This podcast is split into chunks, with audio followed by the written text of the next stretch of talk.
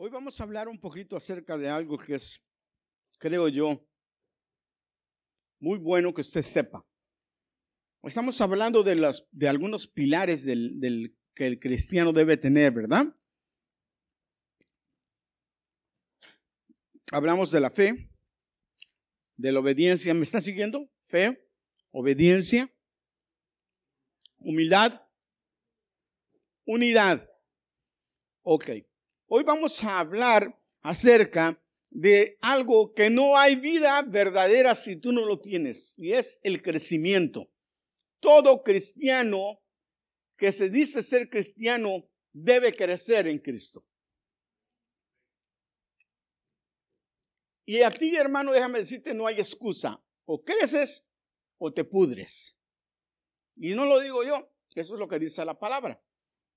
Lucas capítulo 13. Perdón, me metí una pastillita eh, tarde y estoy esperando que se disuelva. Es que me, me oye hablar raro.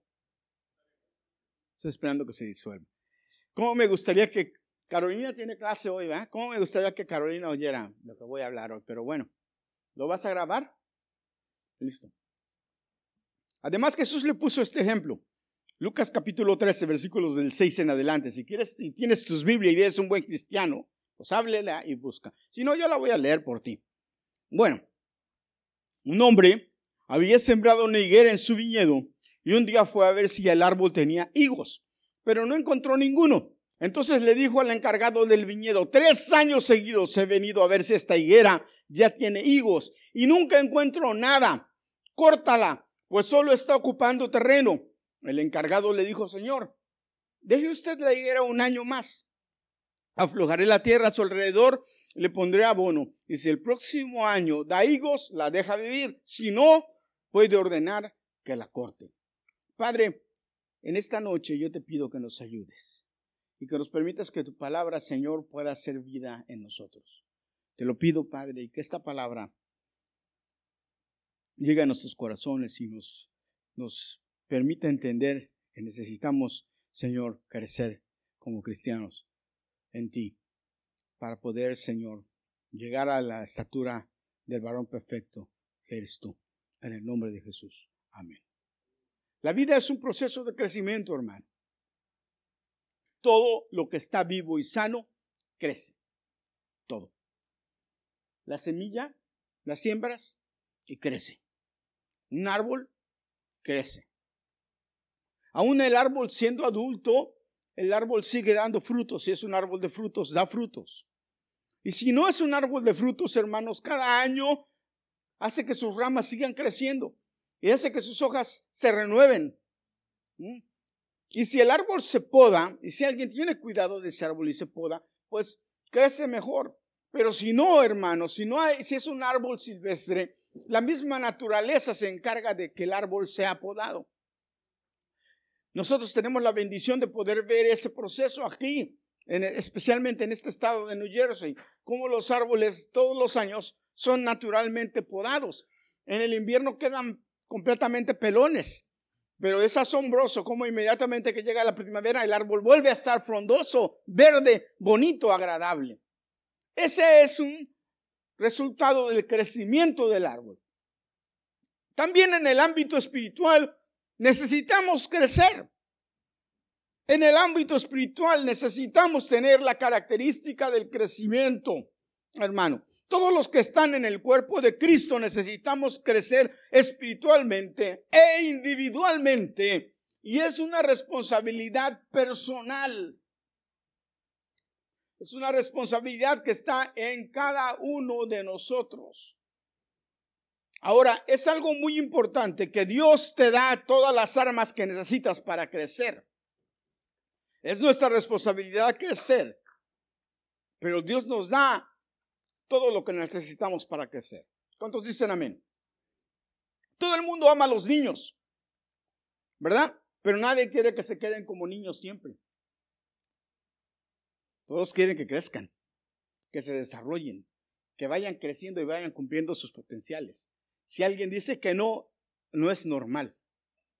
Tú, tú tienes que esperar que un niño crezca, que un niño llegue a la juventud, a la adolescencia, a la juventud, a la madurez y que, llegue a tener él su propia familia, sus propios hijos. La tragedia, sin embargo, es que muchos cristianos nacidos de nuevo o cristianos de tiempo se quedan como niños, como infantes. Y Dios no quiere eso. Dios quiere que nos convertamos en jóvenes maduros y en hombres maduros. Nuestro nacimiento, crecimiento y desarrollo a llegar a la santificación en Cristo debe ser una denominación de nosotros como cristianos. Y Pedro lo habla en, la palabra de una forma muy, muy especial cuando le escribe, eh, eh, escribe una de sus cartas a la iglesia y le explica cómo eh, hay un proceso espiritual de crecimiento. Repito, el crecimiento espiritual, hermanos, es obligatorio. No es opcional, es obligatorio. Y es desalentador y decepcionante en ocasiones ver y saber de cristianos que, han que no han desarrollado su fe, que no han desarrollado su conocimiento con respecto a lo que Dios quiere hacer en ellos. Y Dios quiere que nosotros crezcamos por medio de su palabra. Entonces vemos, perdón hermanos, retomando, que el crecer no es una opción, es un mandato. Dios manda que crezcas. Dios te demanda crecimiento. Segunda de Pedro capítulo 3, versículo 18 dice, antes bien, creced en la gracia y en el conocimiento de nuestro Señor Jesucristo, Salvador. A Él sea la gloria y la honra hasta el día de la eternidad. Amén. Dice, creced en la gracia y en el conocimiento tenemos que crecer en el conocimiento de la palabra y con nuestras experiencias a la medida que el Señor trate con nosotros, vamos a ir desarrollando nuestra capacidad de ser adultos o jóvenes espirituales. Ahora, no estamos solos, hermanos, tenemos ayuda y tenemos que tomar la ayuda de dónde? De la palabra. La palabra es la clave para nuestro crecimiento. Segunda de Corintios 3, 18 dice, por tanto, nosotros todos, mirando con el rostro descubierto y reflejando como un espejo la gloria del Señor, somos transformados, ¿somos qué? Transformados de gloria en gloria en su misma imagen por la acción del Espíritu Santo. O sea, el Espíritu Santo que está en nosotros trabaja para hacernos cada día más parecidos al Señor por medio de su palabra. Del Espíritu Santo es que la palabra, el Espíritu Santo trabaja por medio de la palabra. O sea, mientras nosotros conocemos y estudiamos la palabra, el Espíritu de Dios trabaja en lo que nosotros estudiamos. Dice la palabra que la Biblia, o la misma palabra, perdón, es el espejo, el espejo de nuestra vida. ¿Eh? ¿Se acuerdan que cuando el, el, el sacerdote entraba al lugar santo, antes del lugar, de entrar al lugar santísimo, fíjese lo que le voy a decir, el, sacerdote ya se había limpiado, sus ropas estaban limpias, todo él era limpio. Pero él llegaba al lugar santo y en el lugar santo se encontraba con el, lava, el, el, lavacro. El lavacro era, un, eh, era una como eh, tina, como tinaja, como, eh, como lavabo de, de cobre no de cobre, perdón, de, de bronce. Y él, y él tenía agua y el sacerdote antes de, lugar, de entrar al lugar santísimo, ahí se lavaba, se daba el último lavado, porque tenía que entrar completamente limpio. Y se lavaba ahí y entraba al lugar santísimo completamente limpio. Ese lavacro en, en el ámbito espiritual es la palabra. Y él se veía, le servía no nada más de recipiente de agua, sino de espejo también. Eso, eso se refiere cuando la palabra habla, cuando aquí nos habla de que esa es, la palabra es eso para nosotros. Nosotros cuando leemos la palabra, la palabra hace el efecto de reflejar en nosotros lo que somos y limpiarnos. Pero la forma de limpiarnos entonces es ir a la palabra. La Biblia entonces es el espejo y cuando la, leemos la palabra, hermano, podemos vernos, reflejarnos en ella y ver cómo es nuestra situación realmente cómo estamos y qué es lo que el Espíritu de Dios quiere hacer en nosotros. Por eso habla así de ser transformados poco a poco, de gloria en gloria, hasta llegar a la altura de Cristo. Por eso Pablo declara que necesitamos ser perfectos. En 2 de Corintios 13:9 Pablo dice, "Seamos perfectos."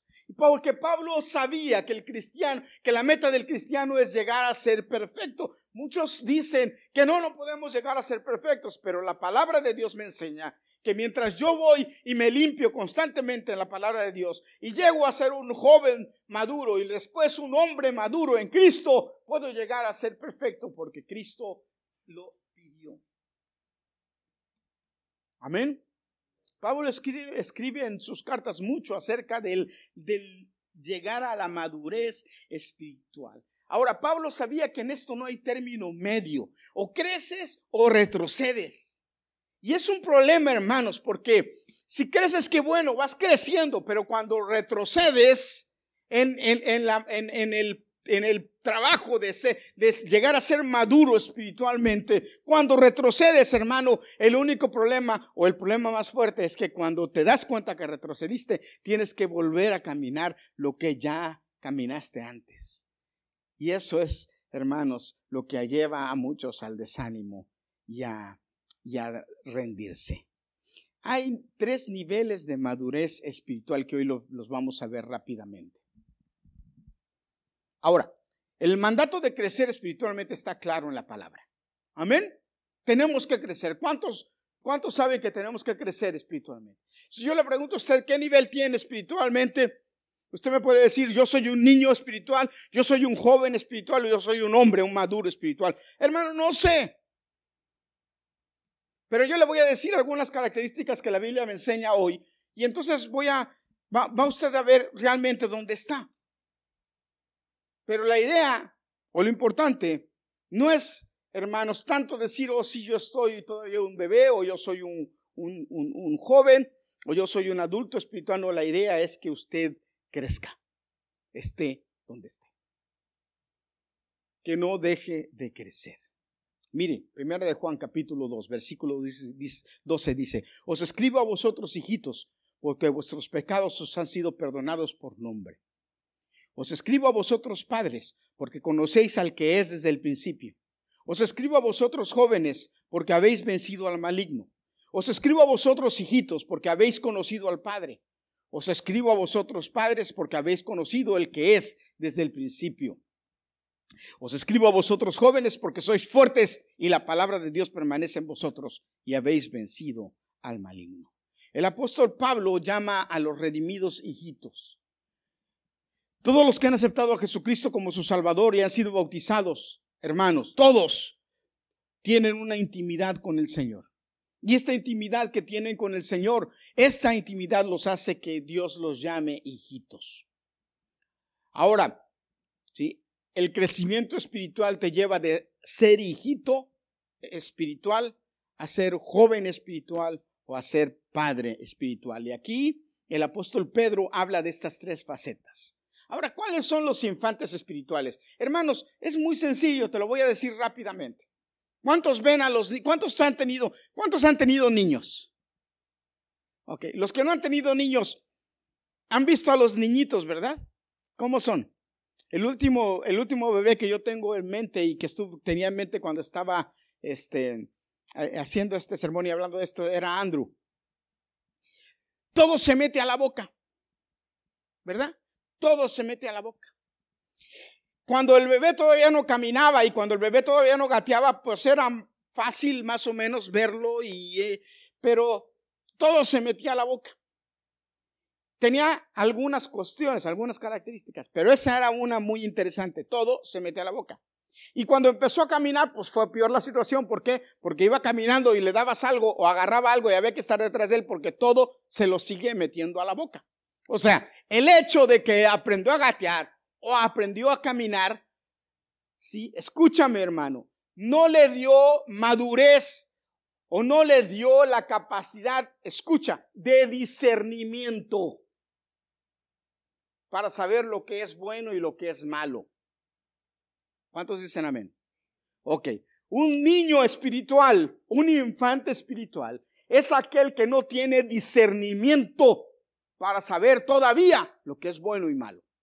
Es aquel que tiene que aprender por medio de la palabra de Dios, por medio de las enseñanzas de hombres maduros, de pastores maduros o de gente madura. Tiene que aprender, ¿sí?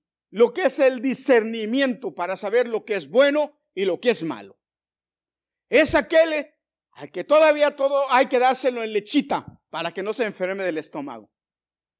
Es aquel al que tienes que tratarlo con cuidado y con cariño porque es delicado. Ese es un bebé espiritual. Los bebés no disciernen lo que es bueno y lo que es malo.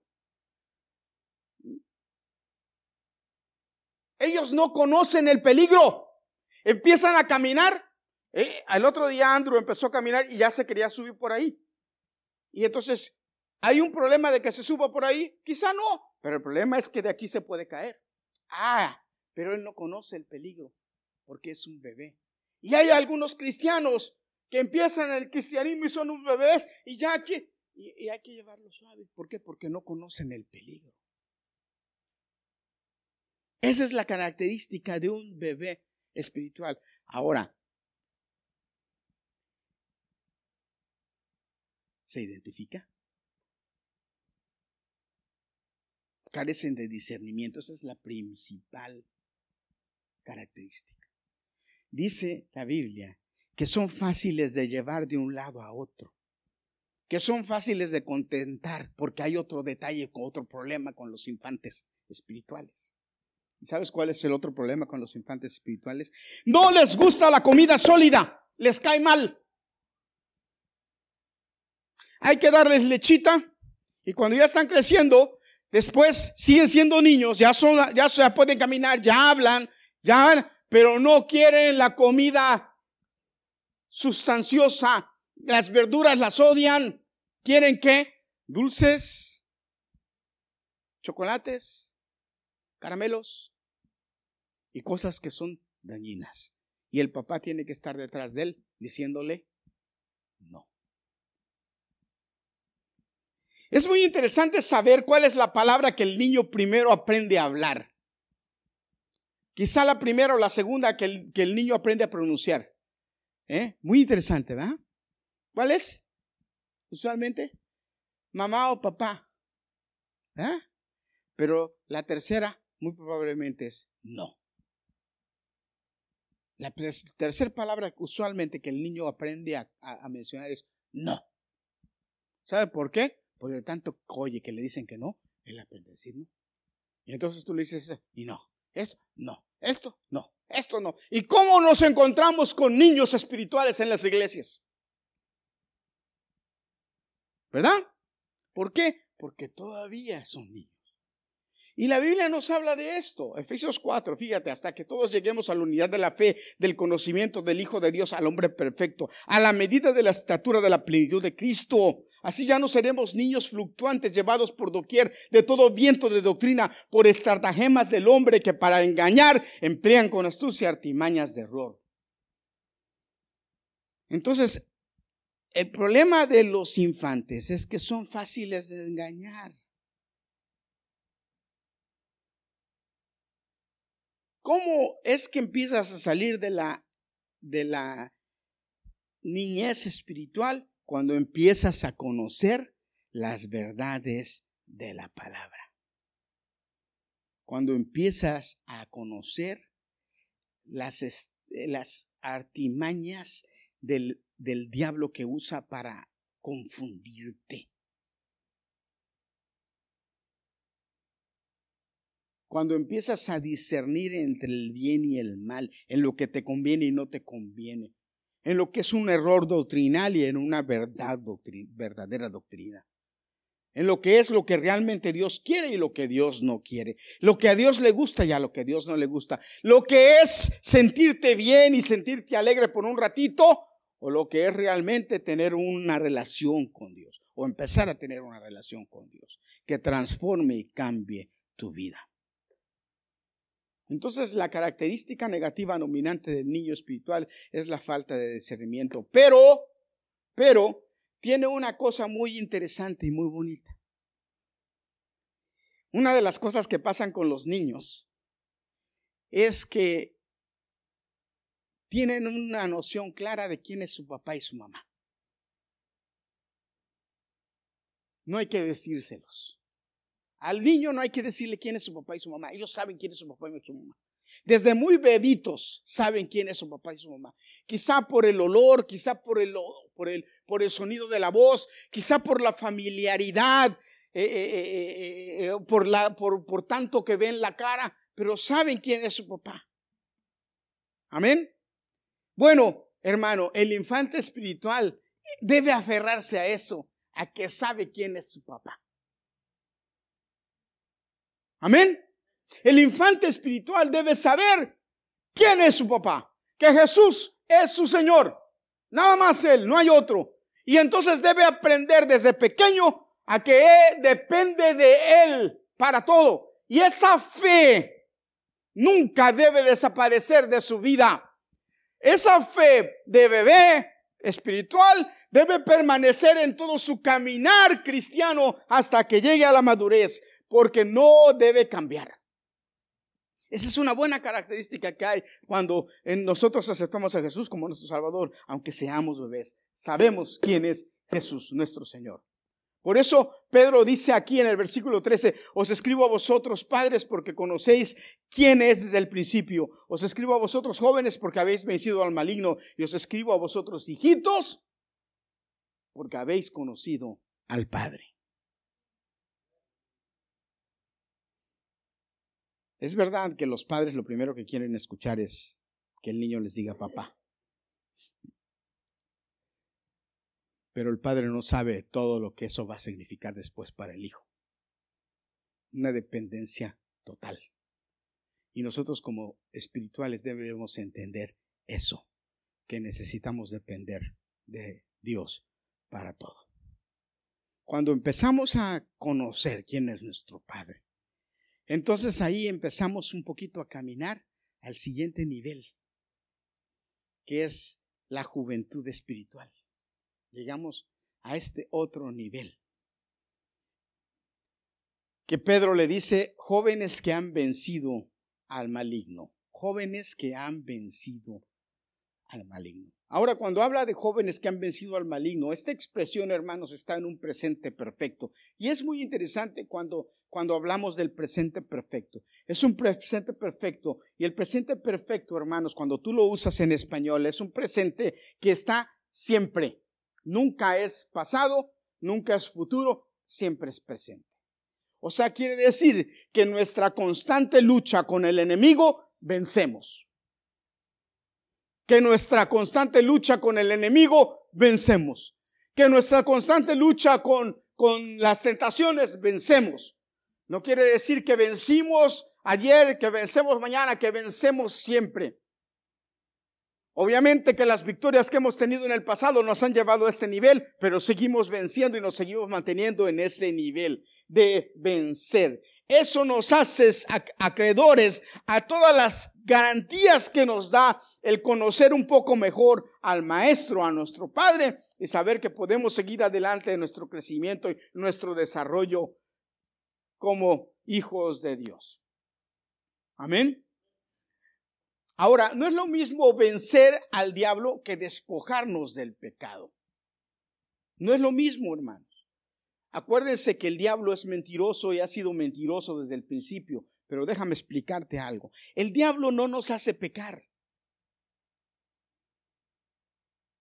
El diablo no tiene capacidad o no tiene el derecho o no puede hacerte pecar. Pero ¿qué hace el diablo? Sí. Y él es experto en esto. ¿Sabes? Él usa artimañas. Él usa estrategias. Él planea cómo ponerte cosas para hacerte pecar. Hace mucho tiempo yo estaba predicando acerca de esto y estaba, y estaba eh, dando un ejemplo de cómo el diablo es. Con un, tenía un stand que es más ligero que este. El diablo puede llegar con artimañas y empujarte, pero no puede tirarte. Tiene prohibido tirarte, pero te puede empujar hasta cierto punto Y llega un momento en que tú dices, ya me falta poquito para caer, y tú te tiras. ¿Me explico? Pero Él no te puede tirar. Tiene prohibido por Dios tirarte. Pero Él te pone las cosas de tal forma para que tú al final accedas al pecado. Esas son las artimañas del enemigo. Él te pone, Él te pone ideas, te pone cosas, te pone te pone lugares, te pone gente,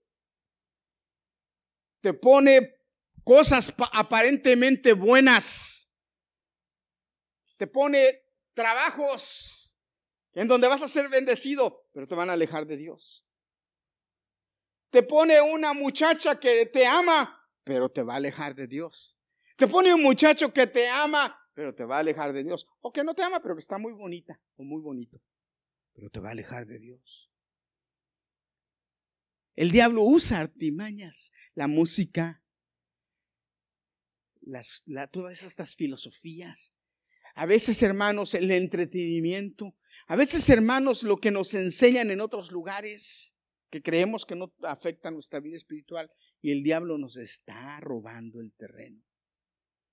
Pero ¿cómo entonces combatimos todo esto, hermanos? A medida de que maduramos en el conocimiento de la palabra de Dios, a medida de que estudiamos y escuchamos más de la palabra de Dios, hermanos, entonces crecemos y maduramos como jóvenes espirituales y vamos a tener capacidad de rechazar, de echar abajo las artimañas del enemigo porque las vamos a, distinguir porque el Espíritu de Dios que está en nosotros va a sacar a luz la palabra que hemos aprendido y vamos a poder diferenciar lo malo de lo bueno. ¿Cuántos dicen amén? ¿Me está siguiendo, hermano? ¿Me está siguiendo? Esto es muy bueno, muy interesante que nosotros lo, lo entendamos. Porque esto nos va a ayudar a tratar con cosas diarias en nuestra vida. Estaba platicando con, con esta eh, eh, eh, muchachita Jocelyn, que es la que, la que les ayuda a las muchachitas de la danza. Y estábamos platicando acerca de una cuestión que pasó con su papá. Y ella me decía, pastor, pero ¿cómo es que la gente puede desviarse? Desviarse. Porque llegó un momento en que a mí me, me, dijeron, me decían tantas cosas, él, mi papá, mi, eh, la esposa de mi papá, eh, eh, mis amigos con los que yo iba a la iglesia me decían tantas cosas que yo me llegó un momento en que dije, ¿cuál es la verdad? ¿Esto o esto? Y entonces le conté una historia de un sermón que seguramente usted me oyó predicar en algún momento, ¿sí? De cómo descubro el mole de mi esposa. ¿Cómo descubro el mole de mi esposa? Hermano, yo quiero que escuche esto y ponga atención. Fíjese. En México hacen concursos de mole. Ustedes todos saben lo que es mole, ¿verdad? El mole. El mole es un guiso mexicano hecho con muchos chiles, chocolate, pan, un montón de condimentos tiene. Y es muy laborioso para hacerlo y es muy especial. Pero entonces eh, hacen un concurso en, el, en, algún lugar en México que le llaman Descubre el mole de tu esposa. Y entonces traen varias mujeres que, que han hecho mole y lo ponen en un plato en la mesa y traen a sus esposos y le vendan los ojos y le dicen, descubre cuál es el mole de tu esposa. Y dice Daniela, ah, caray, ¿verdad? Pero yo le voy a contar una historia que me pasó a mí y mi esposa ahí está de testigo, ¿verdad, Liliana? Hay un guiso que a mí me gusta mucho que es el pollo a la chicken, perdón, el pollo a la, a la quechua. No se ría de mi English. Pollo a la quechua. Me encanta. Entonces un día vino mi suegra de vacaciones, gracias hija. Qué delicadita. Vino mi suegra de vacaciones yo me acuerdo, hermanos, que yo regresé del trabajo y cuando entro a la casa, huelo el guiso del pollo al pollo a la quechu, lo, olí. Y yo vuelto y le digo a mi esposa, ay, hiciste pollo a la quechu, qué rico. Y ya me fui al baño, yo vi que ella me dijo algo, que sí o algo, y me fui al baño a prepararme ya. a rato salimos, nos sentamos en la mesa y me sirvieron mi, plato de pollo a la, a la quechua y mi esposa estaba al lado, mi suegra enfrente y los niños creo que estaban ahí también. Y hermanos, entonces yo agarro la cuchara así y cuando la pruebo, inmediatamente volteo, lo probé y volteo con Liliana le digo, esto y mi Liliana me hace... Yo le iba a decir a ella, esto no lo hiciste tú. En cuanto lo probé, dije, esto le iba a decir, esto no lo hiciste tú, pero esto está muy rico, le dije. Porque como vi que me llama y dice así, está muy rico, le cambié. Dije, no, no me puedo meter problemas con la suegra. Está muy rico. Y ya después allá en el cuarto le no lo hiciste tú, ¿verdad? Y me dice, sí, pero tú vas a decir enfrente de mi mamá que sí, está bien, pero no lo hiciste tú, ¿no? ¿Cómo descubrí por el sabor que no era el que mi esposa hacía? Y era el mismo guiso. Y quizá llevaba las mismas cosas. Quizá llevaba las mismas cosas. A, lo mejor la, la receta era la misma. ¿Por qué yo pude distinguir que no era el que mi esposa hacía? ¿Sabe qué, hermano? Porque estoy, estaba muy familiarizado con el, que, con el piso que mi esposa hace. Cuando tú estás familiarizado con la palabra de Dios y alguien, aún dice la Biblia, un ángel del cielo viene y te predica un evangelio diferente, no le creas. Alguien, ángel, pastor, profeta, evangelista, o un endemoniado de esos filósofos que hay tanto en el mundo. Vienen y te dicen que la cosa no es como dice la Biblia, sino como ellos dicen. Entonces tu espíritu inmediatamente saca el conocimiento que tienes de la palabra y dices, está hablando mentiras, eso no es. Pero porque conoces, porque estás familiarizado, porque te has comido como 30 o 50 o 100 platos de pollo a la quechun, porque te has comido como 10, 15, 20, mil días escudriñando la palabra y la conoces. Pero si no tienes el conocimiento, si eres un niño espiritual, cualquier cosa te confunde. Entonces me dice esta niña, ¿y cómo le hago? Bueno, le dije, así, conociendo la palabra. Y por eso es que les insistimos y les decimos, hermanos, escudriñe la palabra, lea la palabra, busque la palabra, enamórese de la palabra, métase a los estudios. Pero si no se mete a los estudios, estudie usted la palabra.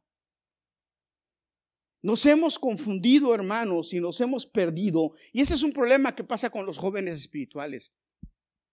En las iglesias hoy en día, hermanos, queremos llenarlos de, de, cosas que, que, que, el diablo ha metido aún en las iglesias para confundirnos y creer que eso es lo, lo importante y lo, y lo, básico para crecer en, el, eh, eh, eh, en Cristo, para madurar en Cristo. Y no es cierto, hermanos. Por ejemplo, hemos renovado la alabanza. Hemos hecho o tratamos de hacer cosas diferentes en la alabanza. Hay iglesias hasta que luces y, cosas. Cuando, hermanos, cuando lo que te da madurez como cristiano es la palabra. Nada más. Todo lo demás son sentimientos o, cosas que te hacen como la, como la, como la celsa soda. Pero inmediatamente se va. Y hasta cuando se va, hermano, pierde el sabor. La seltzer soda, hermanos, tú la destapas y si no te la tomas luego, luego al ratito, pierde el sabor. Ya sabe hasta fea.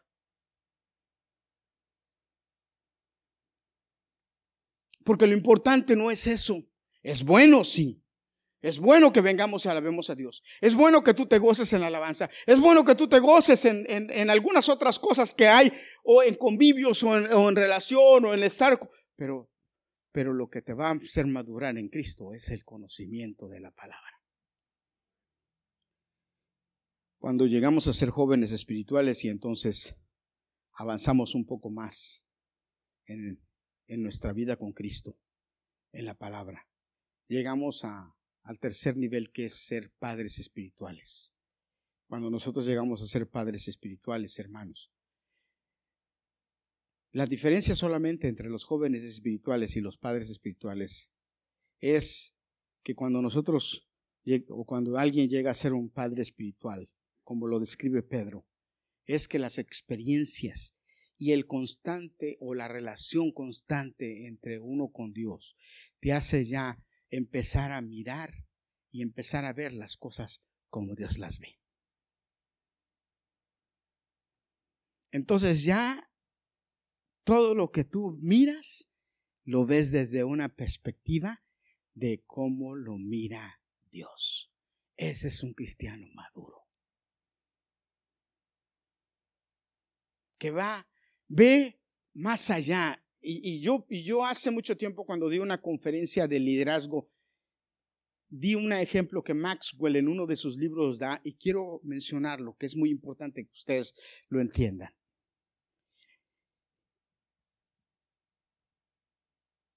En el liderazgo, a veces los que están abajo se toman decisiones de acá arriba y los de abajo no entienden por qué se toman las decisiones de, los que están acá arriba. Y los que están en medio toman decisiones que afectan a los de abajo. Y a veces, repito, los de abajo no entienden por qué se toman esas decisiones.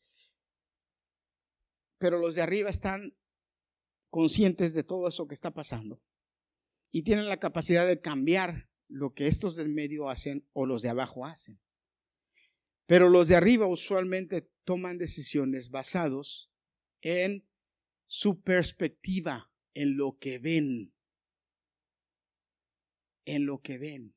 Ahora, ¿quién ve mejor?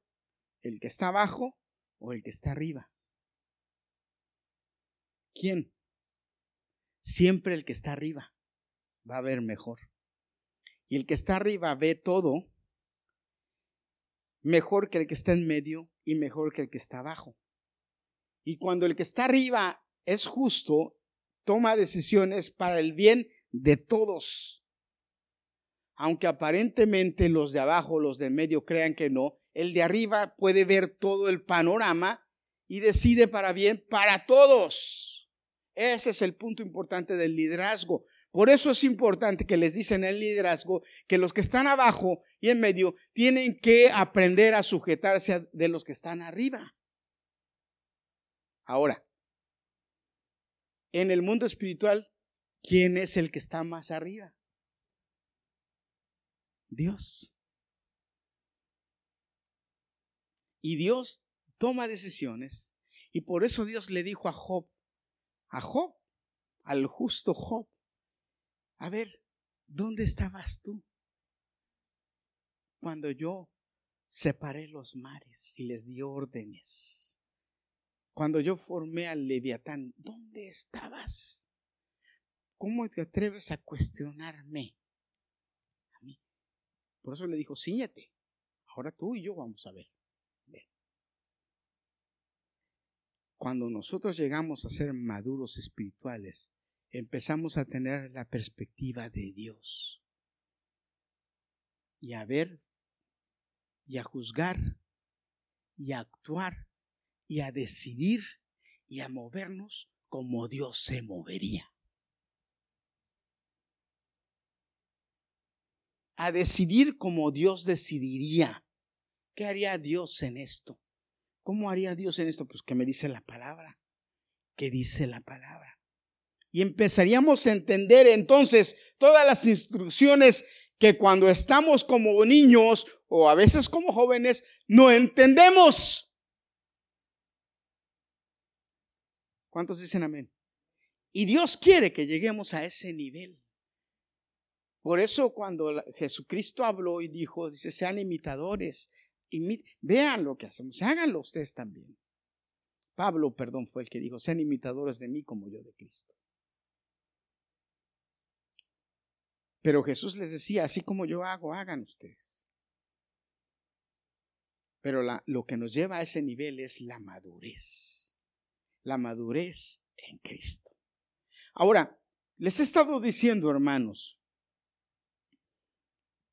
¿cómo podemos pasar de la, niñez a la juventud y a la adultez espiritual? Pero sabes, hermano, todo esto, todo esto va ligado de lo que yo les hablé las semanas pasadas, la obediencia.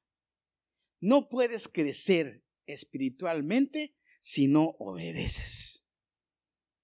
Hermano, olvídese, no podemos crecer espiritualmente si no obedecemos. El acto más espiritual que podemos hacer como cristianos no es orar, no es ayunar, no es leer la Biblia. El acto más espiritual que podemos hacer como cristianos es obedecer. Nadie dijo amén. Lo voy a repetir. El acto más espiritual que podemos hacer como cristianos es obedecer. Hermanos, con el que más problema tenemos. Si no obedecemos, no podemos crecer. Hay que obedecer para crecer, porque la obediencia entonces nos lleva a la humildad y la, nos lleva a la unidad y nos lleva al crecimiento y nos lleva a dar fruto. la obediencia es lo que hace todo eso. ¿Sabes cómo aman los jefes a los empleados obedientes? Los aman. Los recomiendan. Tú le pides una carta a un jefe para que te recomiende que eres obediente y le dices, por favor, quiero otro trabajo. Y el jefe lo primero que te dice es, no te vayas, por favor. A mí me dio risa, a mí me dio mucha risa, porque mandaron en el Facebook ahorita un, una fotografía. si tuviéramos cristianos como estos, así de fanáticos, nos acabábamos el mundo. Y yo me reí porque dije, wow, están en el estadio de fútbol y cayendo nieve y ellos bien arropados, ¿eh? con, bien arropados con la nieve encima. Imagínense el frío que ha de estar haciendo y celebrando porque su equipo está jugando. Y a mí me dio, cuando yo lo vi, me dio risa porque yo dije, ah, caramba. Si tuviéramos así, cristianos, yo dije, wow.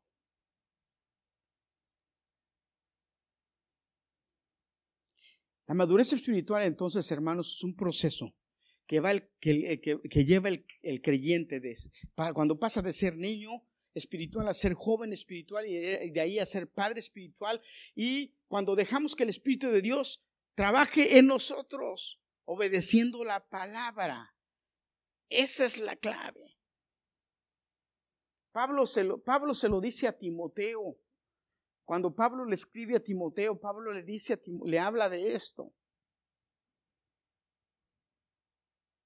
Una, decía, una triste realidad es que la iglesia hoy en día ha dejado el estudio cuidadoso, el estudio bueno de la palabra de Dios por emociones y experiencias que no nos llevan a nada.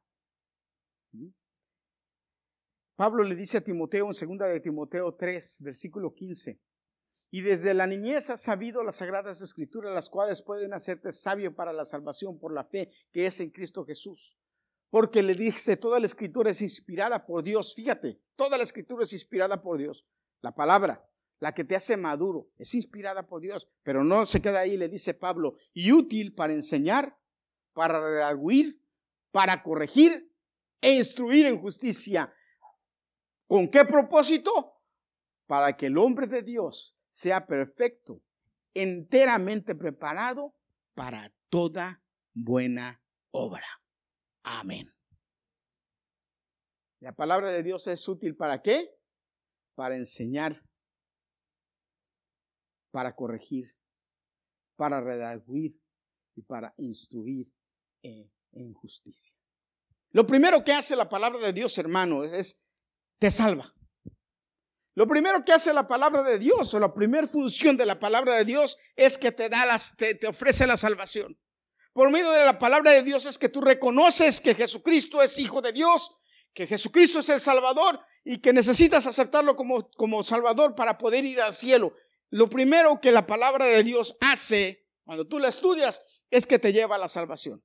A mí me dio mucha tristeza hace poquito porque estaba en el trabajo y viene una muchacha de, de las que trabajan allá, una de las que, de las que, de las MEI, de las que limpian casas, y me dice, este, me dice, ¿tú eres pastor, verdad? Le digo, sí. Ora por mí, mira, es que tengo una necesidad. Y me empezó a contar. Y yo le digo, sí, yo, yo le voy a pedir a Dios por ti. Me dice, no, pídele también a la Virgen María. Y yo le dije, no, no, no, no, yo no le pido a la Virgen María, yo le pido a Dios. Me volteé, me dice, ¿por qué no le pide a la Virgen María? Y le digo, porque la Biblia dice que nosotros no tenemos que pedirle más que a Dios. Le dije, mire, y le enseño.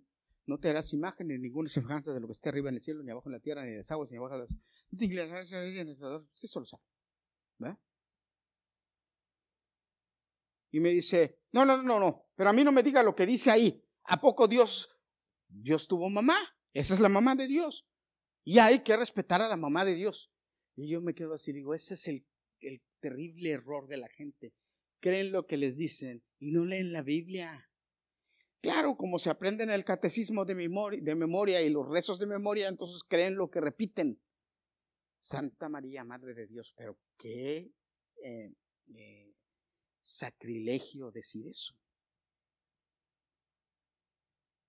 Porque María es la madre de Jesús, el hombre, Jesús, pero Dios, el eterno Dios, el grande, el poderoso, el creador del cielo y de la tierra, dice la Biblia que no tiene principio ni fin. Entonces, cuando tú entiendes esos conceptos de la Biblia, entonces te entiendes y tu mente dice, ok, espérate, ay, entonces María, la madre de Jesús, el hombre, pero no tiene nada que ver con Dios. Pero hay que enseñárselo a la gente. Pero ¿cómo? la, misma palabra dice, pero ¿cómo van a oír si no hay quien les predique? Pero ¿cómo les vamos a predicar si nosotros sabemos? Pero la clave es conocer la palabra. Conocer la palabra, porque la palabra te lleva a salvación. La palabra te lleva a que entiendas cómo es el funcionamiento de la salvación. La palabra te enseña que eres pecador y que necesitas redención. Yo le decía ahorita a Jocelyn, retomando este punto. ¿Sí? Fíjate, fíjate, te voy a explicar esto rapidito, voy a tratar de ser bien rápido porque ya me estoy llevando mucho tiempo. Todavía no he dicho que ya voy a terminar, ¿eh? Así es que no me les empiecen a contar. Nosotros tenemos la bendición ¿sí? de que Jesucristo murió por nosotros en la cruz de Calvario. Y somos salvos por su redención, porque Él murió. Sin derramamiento de sangre no hay remisión de pecados. Amén, hermanos.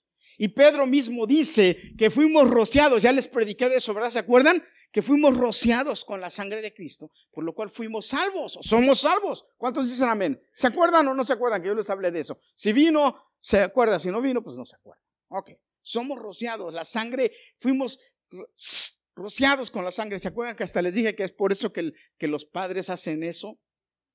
Ok, eso es lo que quiere decir. Ok, bueno. Entonces yo le estaba hablando, le dije, el problema de los judaizantes y todos los judíos, y aún de los judíos, es que no pueden tener remisión de pecados. No pueden, nacen, crecen y mueren en pecado no pueden tener remisión de pecados. ¿Cuál es la única forma de, que tus pecados sean perdonados? Por medio de Jesucristo, por medio de la remisión. Y la forma de ellos para adquirir salvación, ¿cuál era? El sacrificio en el templo. El templo no está, no pueden hacer sacrificio, no pueden tener remisión de pecados. ¿Y saben qué me dijo un rabá cuando yo le mencioné esto y le dije? Él se quedó así y me dijo, sí, por eso nosotros todos estamos tristes. Digo, tan fácil que es reconocer a Jesús, el Mesías, el Cordero. Entonces yo le digo a Jocelyn, le estaba diciendo a esta muchacha, entonces todos los que se hacen judaizantes, todos los que se van y en lugar de, de retroceden. ¿Se da cuenta, hermano? Por eso es importante conocer la palabra. Ahora, es muy importante, hermano, que usted entienda que la palabra también después de que lo salva, le enseña. Útil para enseñar, dice la Biblia, ¿verdad? Le enseña. Ahora, ¿sabe? La, la palabra de Dios, hermano, es incluyente. Usted debe entender esto. La palabra de Dios está absolutamente capacitada para enseñarlo, para satisfacer, satisfacer todas sus necesidades espirituales. La palabra de Dios, hermano, le enseña la doctrina cristiana, no el dogma cristiano, la doctrina cristiana. Le enseña el porqué de las cosas, para que usted entienda y crezca espiritualmente. De esta forma nosotros podemos llegar a conocer la mente de Dios, sus verdades, sus principios, sus leyes, sus mandamientos. Y así de esa forma empezamos a crecer espiritualmente cuando conocemos que es la voluntad de Dios agradable y perfecta para nosotros. Amén. ¿Cuál es la voluntad de Dios agradable y perfecta para nosotros? En nuestra búsqueda de la palabra de Dios, en nuestro estudio de la palabra de Dios, hermanos, nosotros empezamos a crecer y a ser enseñados. ¿Cuántos de ustedes han sido enseñados por medio de la palabra? Oh, yo hacía esto, pero la palabra ahora me enseñó que no es así, que tengo que hacer esto. Ah, yo hacía esto, pero ya entendí que la palabra dice que no, que tengo que hacer esto. ¿Cuántos dicen amén? ¿Verdad que la palabra le ha enseñado? Porque lo que usted hacía antes ya no lo hace, ahora hace diferente porque la palabra le ha enseñado. ¿Mm? Pero hay una cosa más interesante que pasa aquí, hermano. Fíjese. Que no nada más le enseña, por ejemplo, no matarás, no cometerás adulterio, honra a tu padre y a tu madre, eh, guardarás el día de reposo. Eh, no nada más le enseña eso, sino que cuando usted estudia la palabra de Dios, fíjese, el Espíritu de Dios le revela cosas que están en el corazón de Dios para usted. Pero eso solamente sucede cuando usted se pone serio a estudiar la palabra de Dios, usted con Dios. No sucede en otro momento. Le voy a decir algo. A veces yo estoy preparando un sermón, de repente, de repente me quedo así y digo, espérate, ahora esto no me, no me había dado cuenta de esto y pa.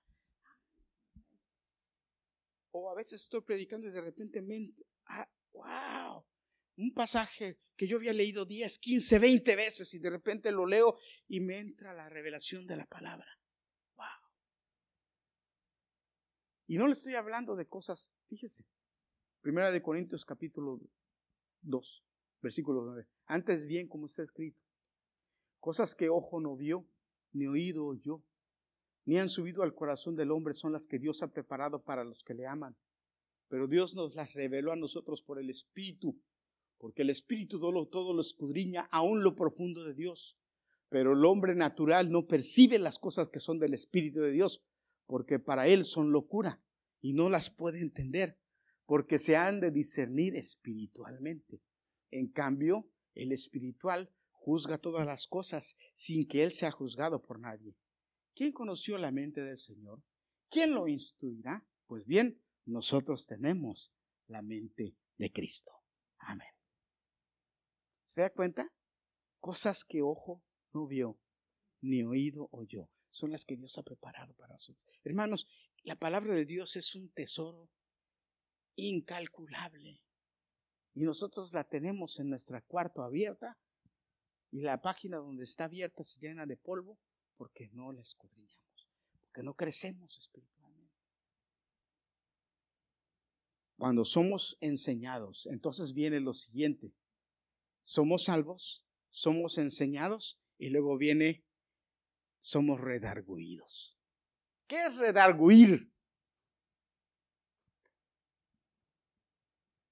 ¿Qué es redarguir? Hermano, es inevitable inevitable que cuando la palabra de Dios le empiece a enseñar, automáticamente usted empieza a ser redarguido. Redarguir quiere decir reprender, refutar o condenar el mal comportamiento o la falsa doctrina. Cuando usted empieza a leer la palabra y empieza a estudiar la palabra y aprender la palabra, eh, la misma palabra le empieza a decir, tú estás haciendo esto mal, tienes que hacerlo así. tú estás haciendo esto mal, tienes que hacerlo así. Eso es redarguir. Redarguir es decirle, esto es lo que hay que hacer. Esto es lo que hay que hacer. La palabra expone el pecado. Te lo, te lo saca a flote.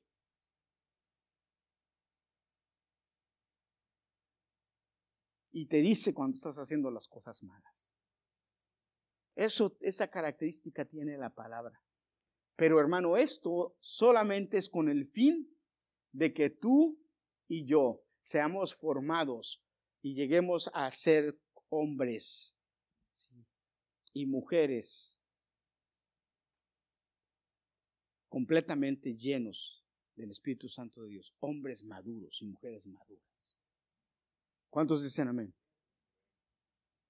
Fíjate lo que dice la Biblia en Juan 15, 2. Todo pámpano que en mí no lleva fruto lo quitaré, y todo aquel que lleva fruto lo limpiaré para que lleve más fruto. El Señor va a llegar un momento en que va, a pasar la tijera sobre nosotros. A medida que nosotros permitamos que la palabra de Dios nos limpie, nos transforme, nos cambie del error, nosotros vamos a, a ir creciendo más y más en el conocimiento de Cristo. Proverbios 6:23 dice, el mandamiento es lámpara, la enseñanza es luz y camino de vida son las reprensiones que te instruyen. Y camino de vida son las reprensiones que te instruyen. Hermano, aquel que no le gusta que lo corrijan, tiene un problema muy grande de madurez. Muy grande de madurez. Mi mamá me decía, hijo, aprende, siempre va a haber alguien mejor que tú. Y es parte de mi crecimiento comprender y entender que alguien que está mejor que yo me puede instruir, me puede enseñar, me puede guiar, me puede dar luz. La función de la escritura es instruir en justicia. La función de las escrituras es corrección. A mí me gustan los maestros que cuando tú les dices una respuesta, ellos te dicen, no, estás mal, es esta respuesta. Cuando un maestro te dice, eso no es así, es así, porque te está enseñando, te está trayendo luz, te está diciendo cómo son las cosas. La palabra es así, la palabra es corrección. La palabra es cuando tú estás caminando en el camino un poquito torcido, y lees la palabra, entonces la palabra te, te endereza y te dice, no, por ahí no, por aquí. Y si tú eres un hombre que se deja guiar por el Espíritu de Dios y obedece, te devuelves, te enderezas. Pero si eres rebeldón y no te gusta porque todavía no eres maduro, porque lo único que refleja eso es tu inmadurez. Entonces, ¿qué? Vas a ser como el niño, porque el niño, el niño tiene esa característica a veces. Dices no y lo jalas y te volteas y ya está otra vez ahí, que no y lo jalas. Y tú volteas y otra vez, que no. ¿Cuántas veces te tengo que decir que no? Las veces que sea necesaria, porque es un niño. Entonces, hermanos, hermanas, maduros, no se desespere con los niños, que hay que estarles diciendo que no. Lo único que tiene que aprender es saber cómo Dios Ah, es que es un niño todavía. Debo tener paciencia con el hermano. Aunque a veces lo que le dan ganas a uno es de darle una nalgada espiritual, ¿verdad? Pero el único que da nalgadas es Dios. Gloria a Dios por él. Y lo último que hace la Biblia es instruir en justicia. Instruir en justicia. ¿Sabe qué es instruir en justicia? Yo estuve estudiando y dije, ¿Cómo puedo dar un ejemplo de instrucción en justicia que dice Pablo? Toda la escritura es inspirada por Dios y útil para enseñar, para redarguir, para instruir en justicia. Y la instrucción en justicia, hermanos, es eh, cuando, cuando habla de esto, Pablo se está refiriendo, y un buen ejemplo es cuando, cuando fue el diablo a tentar a Jesús. Y le dijo, eh, el diablo le dijo, mira, tírate o le dijo, convierte las piedras en pan, o que, o que le dijo, todos esos pueblos te daré si postrado me. ¿Y qué le contestó Jesús? La palabra.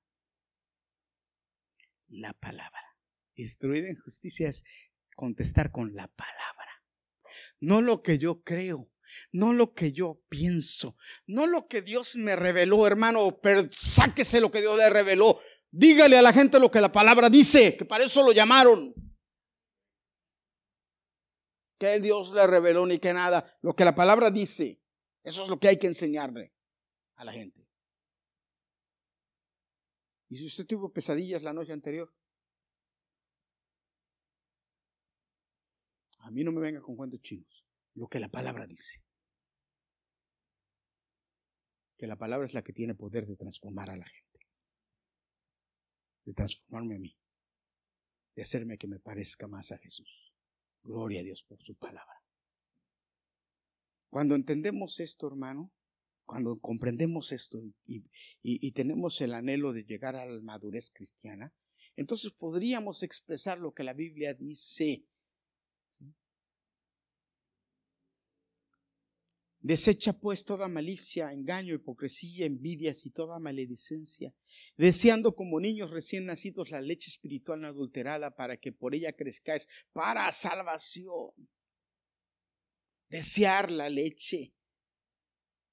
¿Ustedes han visto cómo los niños desean la leche? ¿Cómo los niños desean la leche? Ay, pregúntenle a Andrew que se pone a llorar y llore si no le dan leche. Cualquier niño, ¿cómo se hace tu hijo cuando le da leche? El niño no habla. El niño no habla, pero chilla. Ay, que cualquiera dice, callen a ese niño. Ay, de aquel papá que, que le agarró las pisas para darle la leche al bebé. Ay, da unos gritos como si lo estuvieran matando. Y lo único que necesita es leche. Ojalá deseáramos así el conocimiento de la palabra. Con esto termino. Llegó un alumno con Sócrates. ¿Saben quién fue Sócrates? ¿verdad? Llegó un alumno con Sócrates y le dijo a Sócrates, ¿sabes quién es Sócrates? Maestro le dijo, maestro, quiero ser tu alumno, enséñame. Y Sócrates le dijo, sígueme. Y se fue caminando y el pupilo detrás de él. Y llegó al mar llegó al mar y Sócrates empezó a meter al mar y el pupilo detrás de él. Cuando el agua les estaba llegando a los labios, Sócrates volteó, vio al pupilo, lo agarró de la cabeza y lo metió al agua. Y el pupilo al principio se quedó tranquilito porque quería ser el pupilo de Sócrates. Pero cuando vio que no lo sacaba y no lo sacaba, empezó a echar burbujas, a desesperarse y a todo. Y Sócrates lo sujetó, lo sujetó. Un poquito antes de que se ahogara, lo soltó. Y cuando lo soltó el muchacho, y cuando pudo hablar le dijo a Sócrates, ¿por qué hizo eso, maestro? ¿Por qué me quería ahogar? Cuando desees aprender, así como deseaste respirar, ven para que te enseñe. Así debemos anhelar la palabra de Dios, como si dependiera nuestra vida, porque depende nuestra vida de eso. Porque el diablo quiere que seamos ignorantes de la palabra, porque así nos quiere, porque de esa forma nos puede derrotar, porque de esa forma puede acabar con nuestro potencial, porque de esa forma puede acabar con nuestra vida. Nos quiere ignorantes de la palabra. ¿Sabes? Nos quiere de tal forma que nos gocemos en la alabanza, que nos gocemos en los cantos, que nos gocemos hasta en los anuncios del hermano Juan. Pero a la hora de la predicación nos dormimos. El diablo quiere eso. El diablo quiere eso. ¿Sabe por qué? Porque sabe que mientras menos sepas de la palabra, eres menos peligroso para él. Pero Dios no quiere eso. Dios quiere que tú seas navaja en la palabra. Que cuando alguien te venga a decir algo, tú le dices la palabra no, diga, no dice eso. Que cuando que alguien diga algo, usted dígale la palabra no dice eso. Que cuando te vengan con historias o con cuentos chinos o a tus hijos les digan cosas en la escuela, tú puedes decirle no, hijo, porque la Biblia no dice eso, porque la palabra no dice eso, pero usted no tenga que estarle hablando al pastor, pastor, ¿qué hago? ¿O qué le digo a mi vecina? ¿O qué le digo? Porque usted sabe la palabra. No está mal que le hable a la pastora. No está mal que me hable a mí y nos pregunte. Está bien. Pero usted debe ser ya un hombre, un joven o un maduro espiritual, no más niño. Y lo único que lo lleva a ese nivel es el conocimiento de la palabra.